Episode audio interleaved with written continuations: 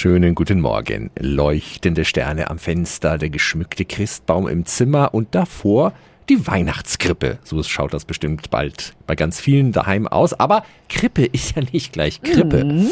365 Dinge, die Sie in Franken erleben müssen. Hier bei uns in der Region gibt es den Verein Krippenfreunde Nürnberg-Fürth. Sie sind in der Adventszeit immer zu Gast in der Ägidienkirche und stellen dort aus. Klaus Gebhardt ist der Vorsitzende. Herr Gebhardt, was gibt Schönes zu sehen? Schönsten ist es eigentlich, wenn es leicht dämmerig wird, dann leuchten die ganzen Schaukästen wir haben neue gebaut extra für heuer. Wir haben restaurierte alte Krippen drin. Wir haben verschiedene Stile wie alpenländisch, heimatlich oder orientalisch. Wir haben ein schönes, großes fränkisches Dorf.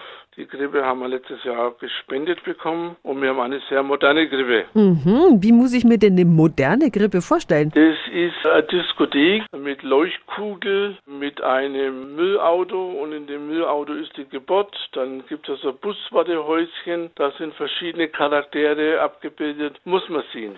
Darf das so sein? Äh, ja, also ich bin da immer ein Freund davon, dass man auch was Neues macht. Die Zeiten haben sich geändert, auch in den Krippenrichtungen. Warum nehmen wir nicht was Neues einmal dazu? Mhm. Die Ausstellung der Krippenfreunde Nürnberg führt in der Ägidienkirche und heute am Freitag auch auf dem Oberasbacher Weihnachtsmarkt am Rathausplatz. Die Ausstellungszeiten, die finden Sie auf radiof.de.